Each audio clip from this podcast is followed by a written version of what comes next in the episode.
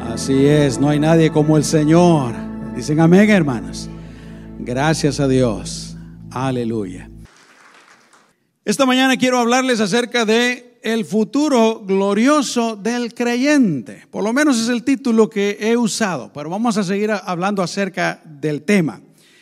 Les decía yo el domingo pasado, pues, que seremos transformados.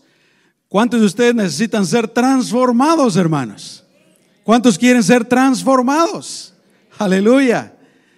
Qué tremendo la, situación en la que estamos, eh, atraídos por el pecado, envejeciendo, susceptibles a las enfermedades, a la muerte, todo eso, y padeciendo las cosas malas de esta vida. Repito, mis amados hermanos, yo no tengo nada en contra de la vida. Hay que, les he dicho muchas veces, hay que disfrutar lo bueno de esta vida, lo mejor que se pueda. Pero lo cierto es que Jesús dijo, en el mundo tendréis que aflicciones, pero confíen, yo he vencido al mundo. Pero ese día vamos a ser transformados, cuerpo, alma y espíritu. Miren lo que dice Filipenses capítulo 3, versículo 20 y 21. Dice, pero nuestra ciudadanía está en dónde? En los cielos, de donde también esperamos al Salvador, al Señor Jesucristo. Él transformará el cuerpo de nuestra humillación.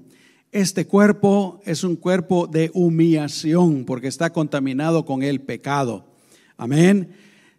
Gracias a Dios que como creyentes ya no somos lo que éramos antes. La palabra de Dios dice que Él nos ha justificado, Él nos ha santificado, que quiere decir que nos ha apartado del mundo y del pecado. Pero aún así seguimos padeciendo las cosas a causa de la contaminación del pecado. Pero sigue diciendo, Él transformará el cuerpo de nuestra humillación para que sea semejante a qué, hermanos? Amén. Semejante al cuerpo de Jesucristo, al cuerpo de su gloria, por el poder con el que puede también sujetar a sí mismo todas las cosas. Gloria a Dios. Vamos a orar. Señor, te damos gracias esta mañana por esta maravillosa bendición de poder estar en este lugar, Señor. Gracias porque tu palabra dice que el querer y el poder son cosas que tú haces en nosotros, cosas que tú pones en nosotros. Y Señor, si estamos aquí es porque tú pusiste en nuestro corazón eh, levantarnos y salir, prepararnos y venir a la iglesia, Señor. Señor, gracias, te adoramos. Ayúdanos, Señor, a seguir aprendiendo, a seguir creciendo y a estar preparados en el nombre de Jesús. Amén, amén, aleluya. Entonces, pues, la segunda cosa que les decía yo, el rapto, un abrir y cerrar de ojos, vamos a ir directamente al cielo, pero vamos a tener que comparecer, número uno, ante el tribunal de Cristo. Yo les decía que la verdad, este mensaje prácticamente no se predica, no se enseña. Y muchas veces uno, lamentablemente como creyente, no le gusta escuchar este mensaje, no le gusta escuchar esta parte que enseña la palabra del Señor. Nos gusta escuchar de que vamos a ir al cielo, claro que sí, y es bueno. Nos gusta escuchar que no va a haber más llanto, no va a haber más sufrimiento, no va a haber más dolor. Y así es. Y es bueno que nos guste. Pero esta parte, la verdad, como que nos incomoda un poco, ¿no? Porque nos reta, nos exhorta. Pero yo creo que es importante que lo hablemos. Si es parte de lo que va a suceder, si es parte de la profecía, si es parte de la palabra de Dios, es sumamente importante que lo hagamos que hablemos acerca de esto. Y primero Dios, ¿verdad? Que todos aquí seamos motivados a hacer lo que la palabra del Señor nos dice. Segunda de Corintios capítulo 5 versículo 10 dice, porque es necesario que todos nosotros, todos, comparezcamos ante el tribunal de Cristo, para que cada uno reciba según lo bueno o lo malo que haya hecho mientras estaba en el cuerpo, mientras estamos aquí, quiere decir esto. Vamos a ir a ese tribunal de Cristo y vamos a recibir según lo bueno o lo malo que hayamos hecho mientras estamos aquí. Romanos capítulo 14, versículos 10 y 12 dice, todos tendremos que comparecer ante el tribunal de Cristo. Versículo 12, así que cada uno de nosotros tendrá que rendir cuentas a Dios de sí mismo. ¿Cuántos dicen amén? ¿Cuántos dicen yo lo creo, Señor? Aleluya. Entonces tenemos que prepararnos. Si vamos a ir a este tribunal de Cristo, tenemos que prepararnos. Y yo les decía también el domingo pasado que este tribunal no es para determinar si vamos a ser salvos o no. Porque a este tribunal vamos a ir todos los cristianos. Esa palabra es importante. Todos los cristianos. La cosa está que este tribunal de Cristo es solo para los creyentes, solo para los cristianos. Y vamos a dar cuenta pues de todo lo que nosotros hemos hecho aquí en esta vida, mientras somos cristianos. ¿Cuánto tiempo tienes de ser cristiano? ¿Un año? ¿Dos años? ¿Tres meses? ¿Treinta años? ¿Cuánto tiempo tienes?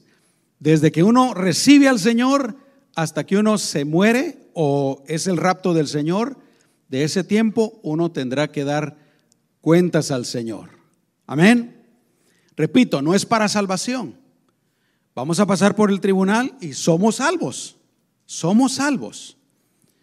Pero entonces, ¿cuál es el propósito de ese tribunal? De eso es que vamos a seguir aprendiendo en esta mañana. Eh, y digo, somos salvos por gracia. Efesios capítulo 2, versículos 8 y 9 dice, ciertamente la gracia de Dios los ha salvado por medio de la fe. Y esta no nació de ustedes, sino que es un don de Dios, ni es el resultado de las obras para que nadie se vanagloríe. La salvación se recibe por la fe en lo que Jesús hizo en la cruz del Calvario. Dicen amén, hermanos. Gloria a Dios. Muy bien. Pero en este tribunal, como les dije, nuestras obras, nuestras acciones son las que van a ser juzgadas. Por ejemplo, ¿qué tanto obedecimos al Señor? Todos cuando venimos al Señor nos damos cuenta que Él quiere que le obedezcamos en muchas cosas. Entonces el Señor nos va, nos va a juzgar qué tanto le obedecimos al Señor. Por ejemplo, qué tanto le obedecimos como cristianos. ¿Fuimos buenos cristianos o no fuimos buenos cristianos? ¿Fuimos buenos cristianos o fuimos cristinos? ¿O fuimos medio cristianos? Hay algunos que así andan, ¿verdad? Un pie a caballo y un pie, ¿cómo está el dicho, hermanos? ¿Ustedes me entienden? un pie en los caminos del Señor y un pie en el mundo. ¿Qué tan buenos cristianos fuimos? Por ejemplo, si dimos un buen testimonio al mundo como creyentes, el Señor nos va a juzgar como esposos, cómo tratamos a nuestra esposa. Dice la palabra del Señor que tenemos que amarla como Cristo amó a la iglesia. Lo hicimos, la honramos, le tratamos con respeto o fuimos rudos, fuimos abusivos, la tratamos mal, seremos juzgados por eso. y las esposas también, si amaron a los esposos, si los respetaron. Como padres, el Señor nos va a juzgar también. ¿Educamos a nuestros hijos en la disciplina y la instrucción del Señor o los dejamos que crecieran como cayera?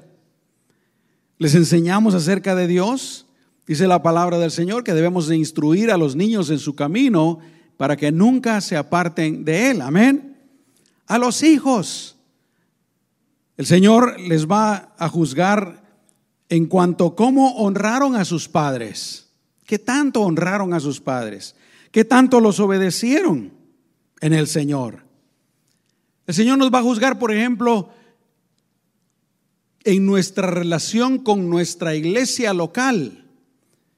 ¿Qué tan buenos miembros de nuestra iglesia fuimos? ¿Fuimos fieles en nuestra asistencia? Sí, hermanos. El Señor le va a preguntar a todos los cristianos, óyeme, tú fuiste parte de una iglesia y qué tanto, qué tan seguido ibas.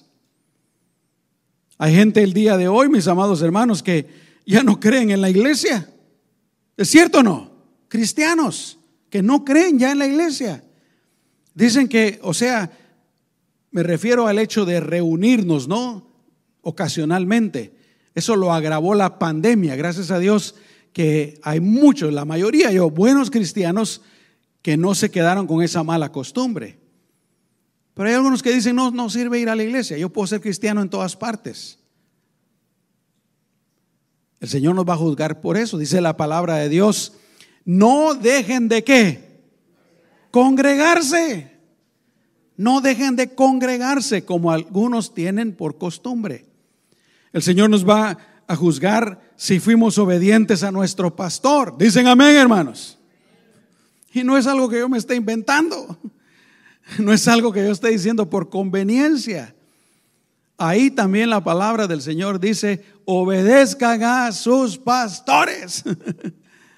No los hagan quejarse, no los hagan lamentarse, no los hagan sufrir. Si uno tiene un buen pastor que comparte la palabra de Dios, es nuestra obligación obedecerlo. Si el pastor dice algo que está contrario a la palabra de Dios, pues no hay que obedecerlo. Ahí sí hay derecho, ¿no? El Señor nos va también a preguntar si fuimos fieles con los diezmos y ofrendas. Hay tantísimos cristianos que tampoco creen en los diezmos y tienen un montón de razones hasta con, hasta con la escritura, con la Biblia. No, los diezmos no son para nuestra época. Los diezmos ya pasaron de moda. Los diezmos no son de Dios. Y te sacan versículos ahí. Y yo me recuerdo que cuando el diablo fue a tentar a Jesús, también sacó la Biblia. Mira Jesús lo que dice aquí. ¿Verdad? Hermano, la Biblia se puede usar para lo que sea si uno la malinterpreta y uno la mal usa.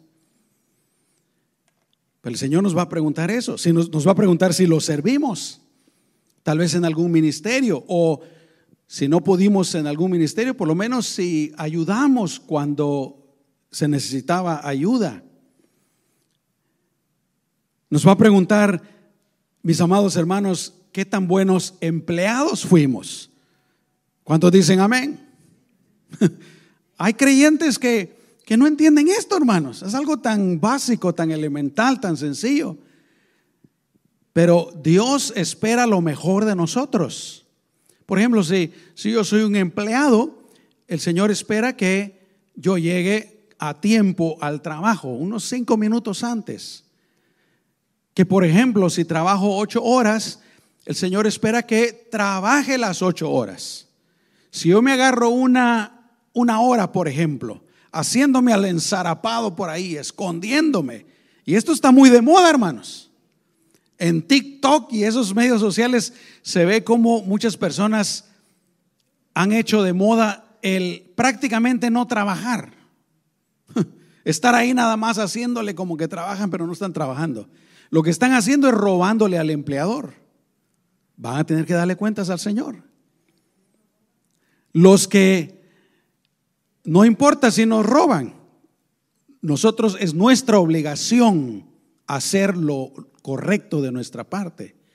Por ejemplo, los que son manejadores, los que tienen a su cargo personas, también le van a tener que dar cuentas al Señor cómo trataron a sus empleados.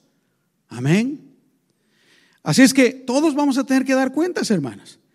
Pero principalmente yo creo que vamos a tener que dar cuentas en qué tanto participamos en la propagación del Evangelio. Digan amén, por favor. Porque esto es lo más importante, hermanos. Esto es lo más importante. El Señor vino a salvar lo que se había perdido, buscar y salvar lo que se había perdido. Lo que más le interesa a Dios es la salvación del mundo. Y Él dice, vayan por todo el mundo, prediquen el Evangelio. Entonces, ¿qué tanto estamos participando en la propagación del Evangelio? ¿Estoy ayudando yo en algo? ¿Le estoy hablando a mis compañeros de trabajo? ¿Le estoy hablando a mi familia? ¿Estoy compartiendo el Evangelio? ¿Estoy apoyando las misiones? ¿Qué estoy haciendo?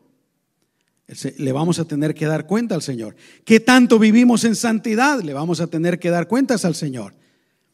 Si uno como creyente sabe que hacer algo es malo ante los ojos del Señor y lo hace, le, vamos a tener que dar cuentas al Señor. ¿Qué tanto aprovechamos el tiempo? Los jóvenes, tristemente hay muchos jóvenes el día de hoy que uno de sus recursos más valiosos, que es el tiempo, lo desperdician. Lo desperdician en muchas cosas. Y vamos a tener que darle eh, cuentas al Señor acerca del tiempo. Colosenses 4, 5 dice que debemos portarnos sabiamente y dice, aprovechen bien el tiempo. Efesios 5, 16 otra vez dice, aprovechen bien el tiempo porque los días son malos. Los días se están acortando. Vamos a tener que dar cuentas en cuanto qué tanto aprovechamos las oportunidades que el Señor nos dio para servirle y hacer su voluntad. Lo cierto, hermanos, es que como creyentes, las obras son importantes. Dicen amén, hermanos. No nos salvan, no nos salvan, pero son importantes y vamos a ser juzgados por ellas. Santiago capítulo 12, versículo 14 dice, hermanos míos, ¿de qué sirve eh, decir que se tiene fe si no se tienen obras? Lo que Santiago está tratando de decir aquí, mis amados hermanos, es que si una persona dice que tiene fe, pero su vida representa lo diferente, entonces esa no es fe verdadera. Dice, ¿acaso esa fe puede salvar? Alguien va a decir aquí, entonces, entonces la fe sí salva. No, no, Santiago no quiere decir eso. Lo que quiere él decir es que si alguien dice que tiene fe, pero no vive de acuerdo a la voluntad de Dios, realmente esa persona no tiene fe. Esa es una fe falsa y esa fe falsa no puede salvar a nadie.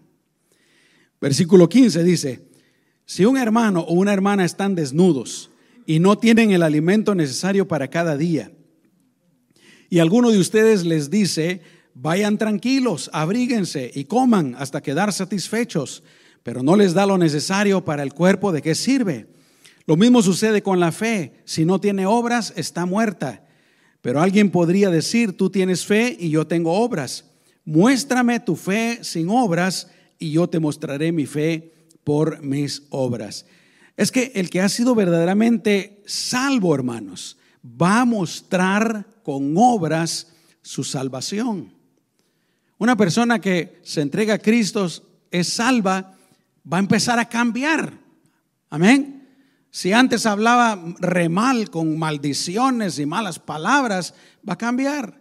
Si alguien robaba, ya no va a robar. Si alguien era infiel, ya no lo va a hacer. Si alguien era mujeriego, va a dejar de ser mujeriego. Si alguien era chismosa, va a dejar de ser chismosa. Amén va a mostrar con sus obras que verdaderamente ha conocido al Señor. Y la palabra de Dios está llena de versículos, de palabras, de ilustraciones que nos hablan acerca del hecho de que vamos a tener que dar cuentas. Por ejemplo, ¿se recuerdan de la parábola de los talentos? Dice que había este, este señor importante que se iba a ir de viaje y llamó a tres de sus siervos. A uno le entregó cinco talentos, a otro le entregó dos talentos y a otro le entregó un talento. Ese Señor importante representa a nuestro Señor Jesucristo. Él vino al mundo y se fue, pero va a regresar. Así como el hombre de la parábola regresó. ¿Y qué hizo? Le pidió cuentas a sus siervos. De eso estamos hablando. El Señor nos va a pedir cuentas. ¿Qué hicimos con los talentos? El que tenía cinco los invirtió, ganó cinco más. El que tenía dos los invirtió, ganó dos más. El que tenía uno tuvo miedo, lo escondió, no ganó nada más. Y cuando vino su Señor, lo, lo regañó y le dijo, ¿por qué ni siquiera lo metiste en el banco? Ahí hubiera ganado intereses. Y se lo quitó y se lo dio al que tenía cinco. Ahí parece algo injusto ante los ojos humanos. Y más el día de hoy que, que se habla tanto del comunismo, del socialismo y de la igualdad y todo eso, hermanos. Eso no, no es de Dios. Amén. ¿Se dan cuenta?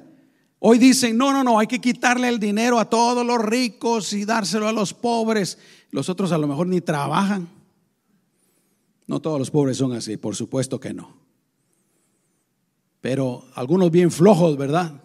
Quitarles a los que han trabajado bien duro, han invertido y darle a los que no trabajan.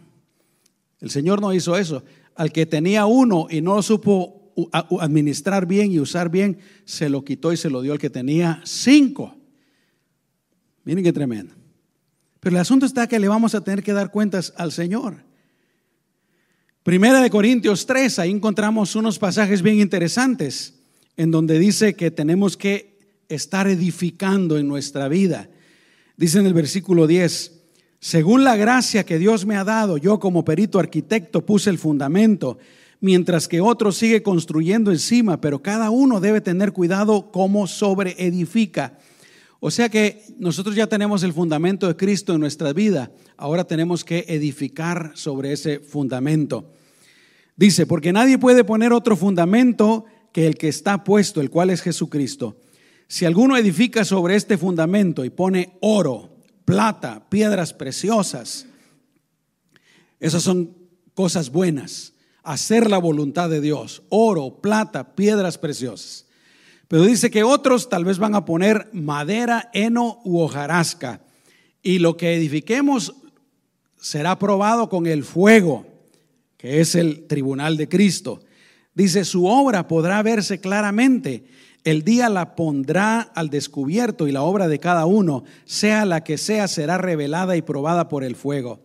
Si lo que uno sobreedificó permanece, ese recibirá qué, hermanos? Su recompensa. Si nosotros aquí edificamos con oro, plata, piedras preciosas, o sea, haciendo la voluntad de Dios, obedeciendo al Señor, haciendo lo correcto, vamos a llegar al tribunal de Cristo y el Señor va a decir, buen siervo y fiel, en lo poco fuiste fiel, en lo mucho te pondré. Pero dice el versículo 15, si alguno, si lo que alguno sobreedificó se quema, ese sufrirá pérdida si bien él mismo se salvará, ¿se dan cuenta? Él mismo se salvará, aunque como quien escapa del fuego. Entonces, hermanos, tenemos que obedecer al Señor, tenemos que servir al Señor. Ahí está hablando de nuestras obras, amén. Por ejemplo, en Mateo capítulo 6, versículo 20 dice, el Señor dijo, por el contrario, acumulen tesoros en el cielo. Amén acumulen tesoros en el cielo. Ahorita que estamos en la tierra, hermanos, podemos estar acumulando esos tesoros, llenando nuestra cuenta bancaria en el reino de los cielos. Hay muchos aquí que se afanan por tener dinero, por tener sus cuentas bancarias. Y repito, hermano, no tiene nada de malo eso. Pero se olvidan de reino de los cielos. Aquí yo prefiero no tener nada en este mundo y tener mi cuenta allá bien gordita, como yo. Amén. Mateo 24, 45. ¿Quién es el siervo fiel y prudente al cual su Señor deja encargado de los de su casa para que los alimente a su tiempo? Bien por el siervo que cuando su Señor venga lo encuentre haciendo así. De cierto les digo que lo pondrá a cargo de todos sus bienes.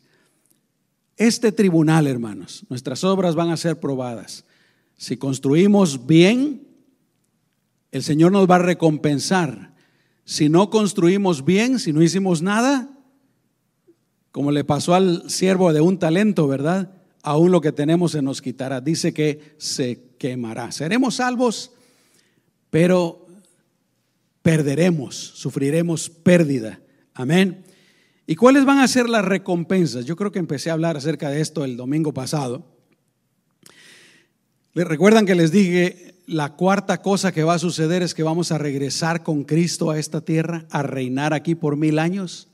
Bueno, Él nos va a dar aquí cargos, posiciones, liderazgos.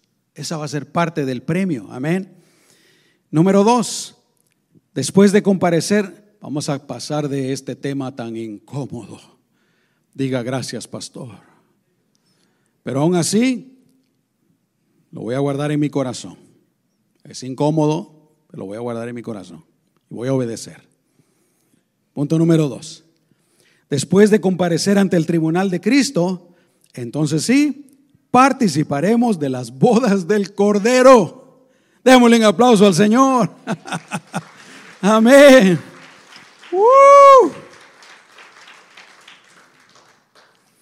Les prometo que no voy a volver a hablar de esto hasta dentro de unos tres meses. Amén. Bueno, se acabaron el tribunal. Apocalipsis 19, versículo 7, dice, Ahora sí.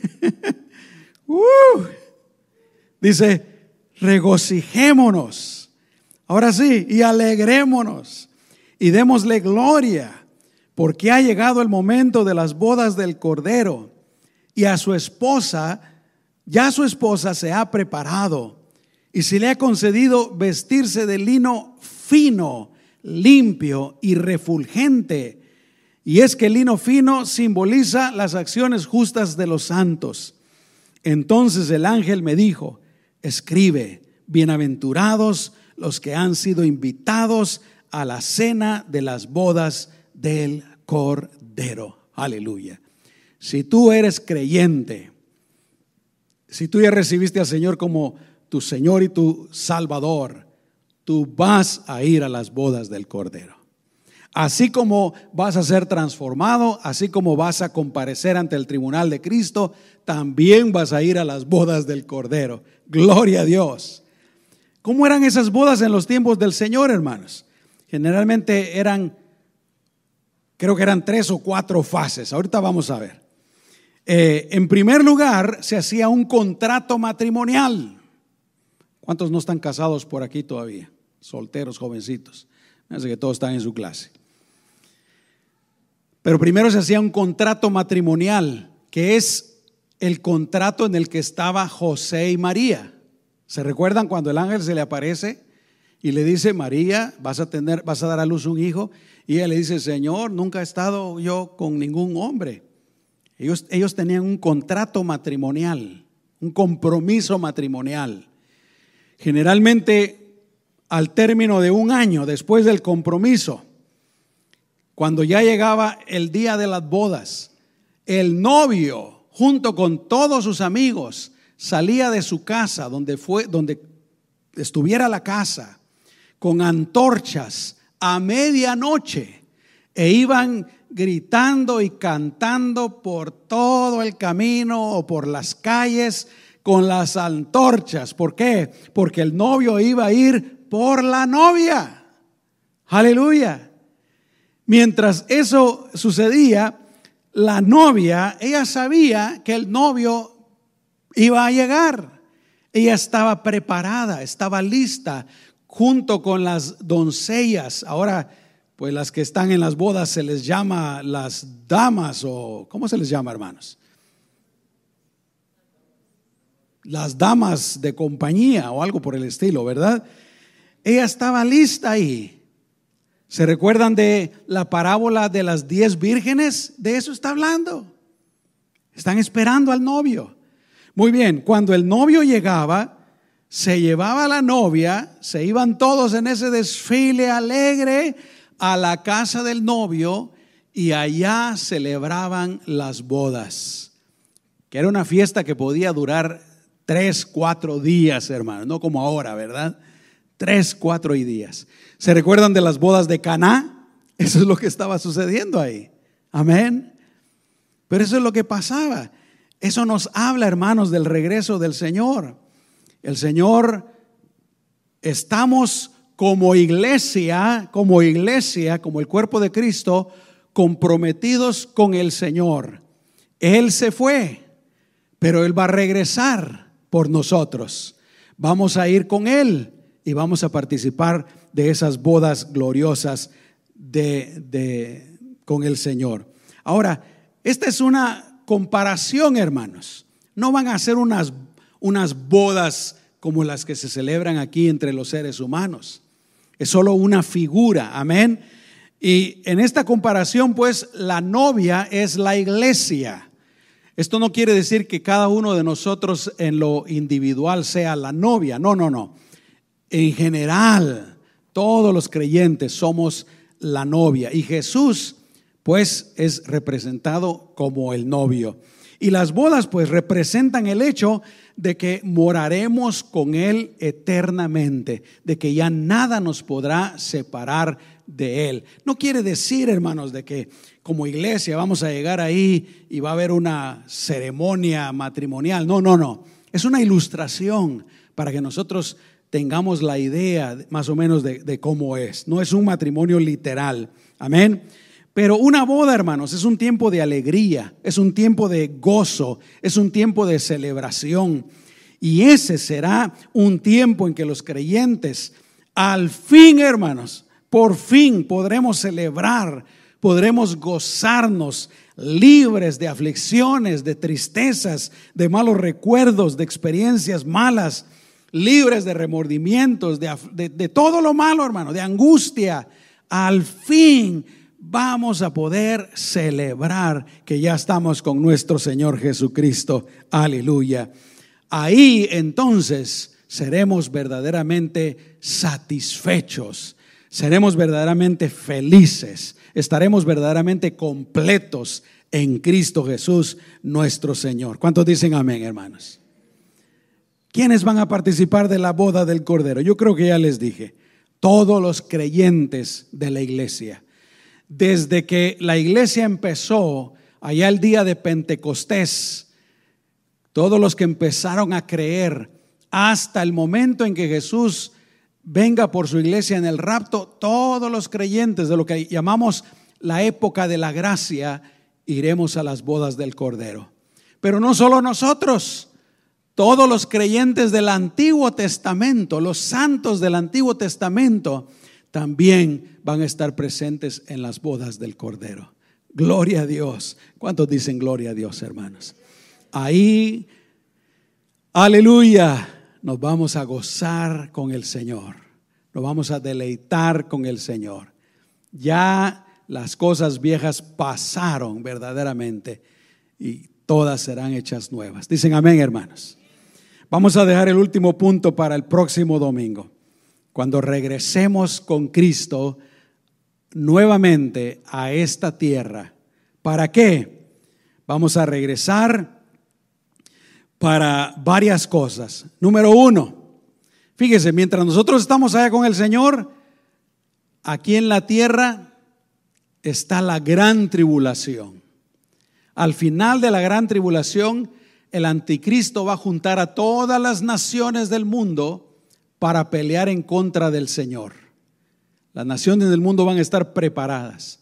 Ahí es donde nosotros vamos a regresar con Cristo. Vamos a regresar con Él. Entonces el Señor va a eliminar, va a vencer a todas las naciones del mundo. El anticristo y el falso profeta van a ser echados en el lago de fuego y de azufre. Satanás va a ser atado, encadenado por mil años. Y va a empezar aquí mil años de Jesucristo reinando en la tierra, allá en Jerusalén. Ahí va a estar su trono. Y nosotros, los que regresamos con Cristo, vamos a reinar junto con Él. Amén. Vamos a hablar acerca de eso el próximo domingo. Cerremos nuestros ojos, hermanos, y démosle gracias al Señor.